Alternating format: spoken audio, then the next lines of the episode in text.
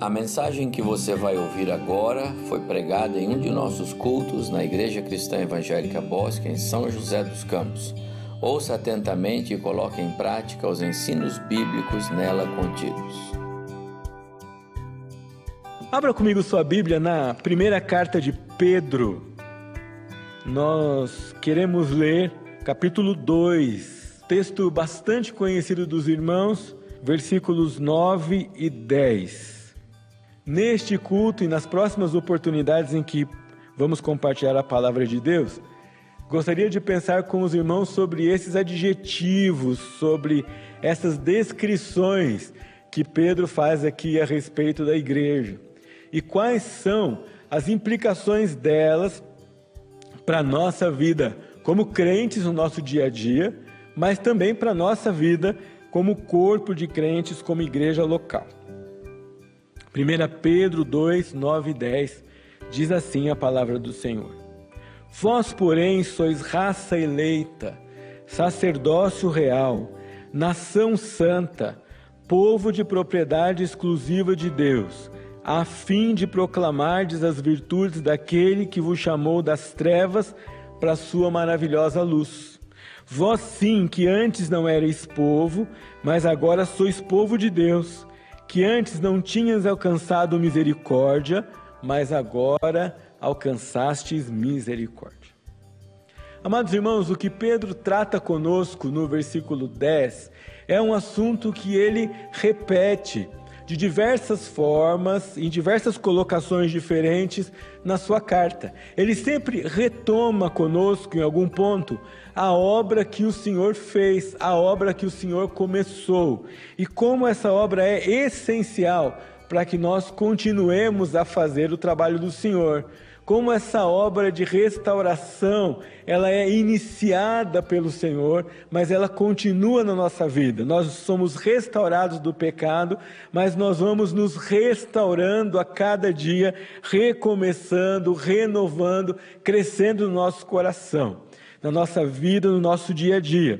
O que ele coloca no versículo 10, que nós antes não éramos povo, mas agora somos povo, que nós antes não tínhamos alcançado misericórdia, mas agora alcançamos misericórdia, descreve exatamente essa transformação e faz alusão àquilo que ele vem tratando desde o capítulo 1 e aquilo que certamente ele vai voltar a tratar nos capítulos seguintes. A obra de Deus na vida do crente e a obra de Deus na vida da igreja, promovendo completa transformação promovendo completa mudança de estado, de comportamento, de espírito, de destino eterno, por causa da obra que Cristo fez por nós. E no versículo que nós começamos a ler, o versículo 9, o primeiro versículo de hoje, ele traz e ele descreve a igreja em quatro adjetivos. E depois ele passa a falar da missão da igreja. E hoje eu gostaria de focar com os irmãos no adjetivo raça eleita, porque é a primeira coisa que ele diz. Vocês que não eram eleitos, ele vai dizer no capítulo 1 que nós somos eleitos por Deus, então nós que não éramos eleitos, agora somos eleitos de Deus, sempre em mente com a ideia de proclamar as virtudes daqueles que nos chamou das trevas para a sua maravilhosa luz. Só aqueles que foram chamados das trevas para a maravilhosa luz podem chamar outros. Só aqueles que foram restaurados pela obra maravilhosa de Deus podem promover restauração. Só aqueles que foram salvos pelo Senhor podem proclamar salvação e podem pregar esse evangelho para outras pessoas. O que será que Pedro tem em mente quando ele diz que nós somos raça eleita? Com o contexto do contraste na mente, eu queria convidar você a pensar comigo que, em primeiro lugar, Pedro pensa em nós como raça de Adão. E nesse caso aqui, raça significa descendente. Ou seja, todos nós somos descendentes de um ancestral só, e este é Adão e sua esposa Eva. Todos nós viemos deles. Então, antes de sermos raça eleita, liberta do pecado e eleita para o Senhor, somos raça de Adão. Essa raça na criação do Senhor é destacada porque nunca o Senhor tratou o homem no mesmo nível que tratou outras criaturas. Isso é uma verdade da palavra de Deus que às vezes hoje passa despercebida até pelos cristãos. O Senhor nunca igualou homens a animais ou qualquer outra parte da natureza. O homem e Adão e Eva sempre foram uma parte especial da criação com a qual Deus manteve comunhão. A parte escolhida por Deus para supervisionar as outras partes da criação.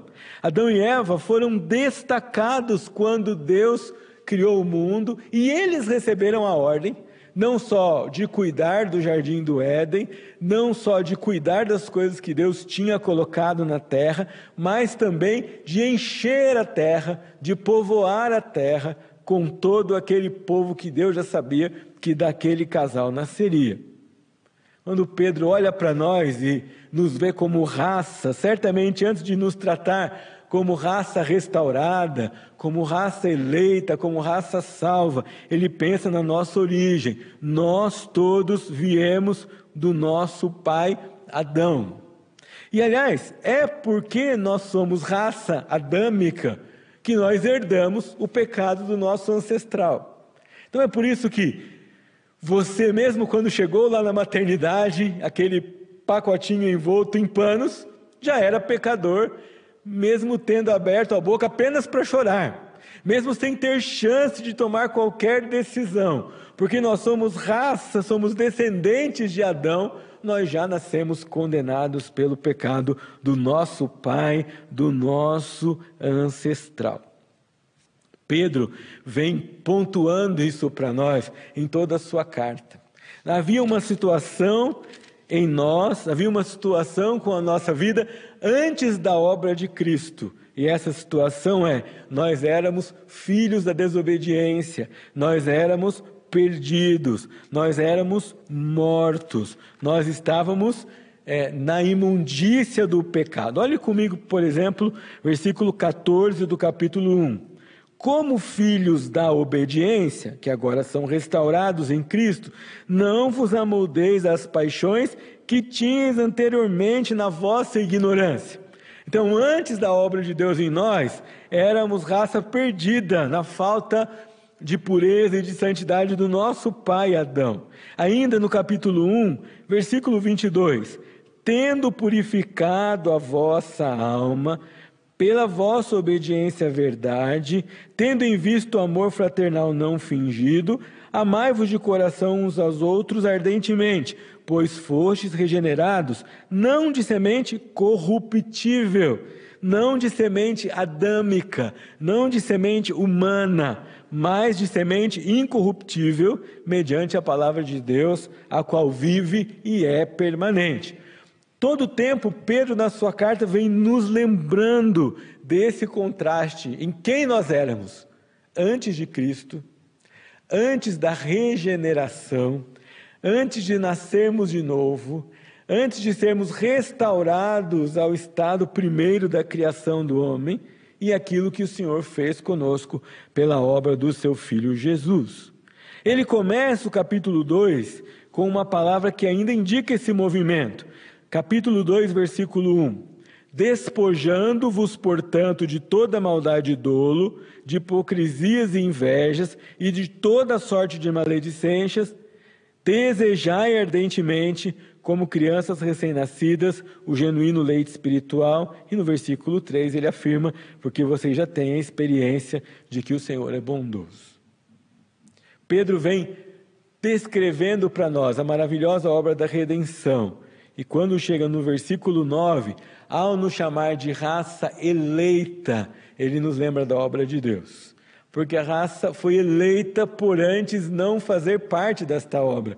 Ela foi escolhida para a obra da regeneração porque antes estava perdida. Ela não era povo, essa raça não era povo, mas foi transformada em povo de Deus.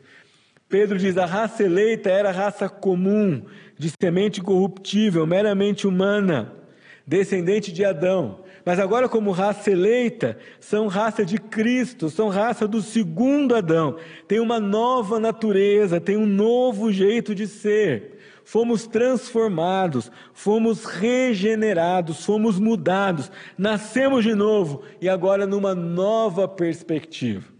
Ele fala no capítulo 1, logo no começo, que ele estava escrevendo aos eleitos que são forasteiros, e no versículo 2, eleitos segundo a presciência de Deus Pai, trazendo toda, o, todo o poder, toda a glória, todo o merecimento dessa obra de salvação e de restauração para o nosso Deus. Ser raça eleita não é mérito seu, não é mérito meu, é privilégio que Deus dá a nós, é decisão dele, é obra dele por nós. Ele decidiu eleger, destacar, escolher e fazer desse povo que hoje nós chamamos de igreja raça eleita. A igreja não foi no plano de Deus um plano de última hora. Ela é planejada desde a fundação do mundo ela é eleita segundo a presciência, segundo o pré-julgamento, segundo o plano de Deus. Você já parou e pensou que privilégio ouvir do apóstolo Pedro uma afirmação como essa? Vamos ler de novo o versículo 9, mas desta vez vamos fazer afirmando pessoalmente para você. Você, porém, é raça eleita. Quanta misericórdia de Deus há nessa frase. Quanto amor de Deus há nessa frase. Quanto trabalho de Deus na nossa vida há nessa frase.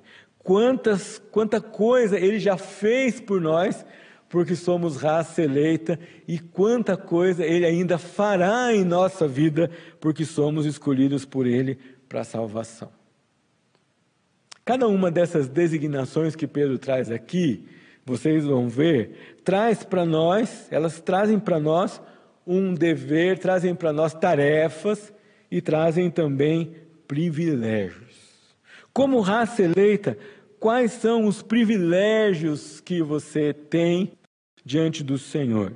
O primeiro é, está já no enunciado da frase, desfrutar de uma obra iniciada por Ele. Isso tem que dar segurança ao seu coração. Isso precisa dar confiança ao seu coração. Se você é raça eleita, é eleita por Ele, Ele não desiste das decisões que Ele toma, Ele não desiste de você, Ele não desampara você. Como raça eleita, então você tem em Deus uma garantia da obra dele na sua vida, porque a garantia não é você, a garantia é Ele mesmo. E ser eleito, ser escolhido, também é para nós, da parte de Deus, uma demonstração de amor. Você já imaginou isso? Você está acostumado a fazer escolhas. E raramente você faz escolhas contra a sua vontade, a menos que algo ou algum constrangimento leve você a isso. Como pessoas imperfeitas que somos, às vezes cedemos a fatores externos e fazemos coisas das quais não gostaríamos de tomar parte, mas Deus assim não se comporta. Quando Ele escolhe, quando Ele elege, quando Ele decide, isso combina com a perfeição do seu ser. E Ele faz isso por vontade dele e como demonstração de misericórdia e como demonstração de graça e como demonstração de amor por você, que é parte desta raça eleita, indicando aquilo que ele começou. A obra da regeneração, meus irmãos, não é o todo do aquilo que Deus vai fazer na nossa vida, é o começo. Assim como o novo nascimento é, é o começo da vida cristã, assim como o nascimento é o começo da vida natural, o novo nascimento é o começo da vida cristã. A partir desse novo nascimento, a partir da escolha do Senhor, da inauguração dele em nossa vida, ele nos traz e nos exorta a desenvolver isso que ele nos deu por meio da regeneração. Aqueles que são regenerados são chamados a promover salvação, são chamados a promover confiança em Deus, são chamados a pregar o Evangelho, são chamados a fazer uma obra de restauração. Bom, mas além do grande privilégio de desenvolver no nosso coração confiança no Senhor nosso Deus, confiança na obra de Deus, gratidão porque Ele nos escolheu, há uma tarefa que advém dessa designação de raça eleita. E a tarefa é conhecer bem as características do meu ancestral Jesus para ser como ele é. Você já pensou que nessa história de raça, família, quando nós falamos entre nós, olha, você é sobrinho de fulano, olha, o outro, aquele homem era seu avô, vez por outra alguém olha para você e fala assim: é, você tem os olhos daquela pessoa. Ah, é, olha só, você tem o jeito de falar dele. Olha, bem que eu vi que a sua testa parece a do seu bisavô. Sempre nós identificamos assim coisas dos nossos ancestrais físicos nas pessoas. Quando nós vamos para a vida espiritual, nós somos chamados também a exibir como raça eleita as qualidades daquele que é nosso Pai, as qualidades daquele que é nosso Salvador, nosso irmão mais velho, o Senhor Jesus. Pedro vai falar isso conosco aqui no capítulo 1, versículo 17, quando ele vai dizer assim: Ora, se invocais como Pai aquele que julga segundo as obras de cada um, portai-vos com temor durante o tempo da vossa peregrinação. E ele faz essa afirmação baseado numa afirmação anterior que é: sede santos, porque eu sou santo, tratando da afirmação do próprio Deus no Antigo Testamento. Sua responsabilidade como raça eleita, então, é viver de maneira que aqueles que convivem com você possam olhar para você e possam dizer assim: opa, aquele homem, aquela mulher, aquele jovem, aquela jovem, aquele adolescente, aquela adolescente, aquela menina, aquele menino, eles vivem como Deus o Pai. Eles vivem como Jesus ensinou. Eles se comportam como está escrito no Evangelho. Eles conhecem o caráter do seu ancestral, daqueles do, de quem eles procedem. Eles imitam o estilo de vida desse Senhor, desse pai e desse irmão mais velho. Pedro diz: Você é raça eleita. A igreja é raça eleita. Isso é para você e para mim privilégio e responsabilidade privilégio da imensa gratidão que temos para com a obra que o Senhor fez na nossa vida e responsabilidade de mostrar tanto a obra quanto o caráter desse nosso Pai, a quem nós seguimos, a quem nós imitamos e de quem nós não só vamos falar, mas vamos viver, vamos copiar o procedimento, vamos seguir as instruções e vamos obedecer. Quem será que podem dizer aquelas pessoas que vivem ao seu redor quando olham para a sua vida? Será que podem olhar para você e podem dizer assim: Uau, aquela pessoa faz parte de um grupo diferente? Aquela pessoa tem algo especial? E se ele conhecesse as Escrituras, será que ele diria: aquele irmão é parte da raça eleita? Ele se comporta diferente, ele tem uma vida diferente que o Espírito do Senhor desafie o seu coração nesta manhã, faça você pensar nisso e faça você adorar ao Senhor, mas também assumir a responsabilidade de ser raça eleita.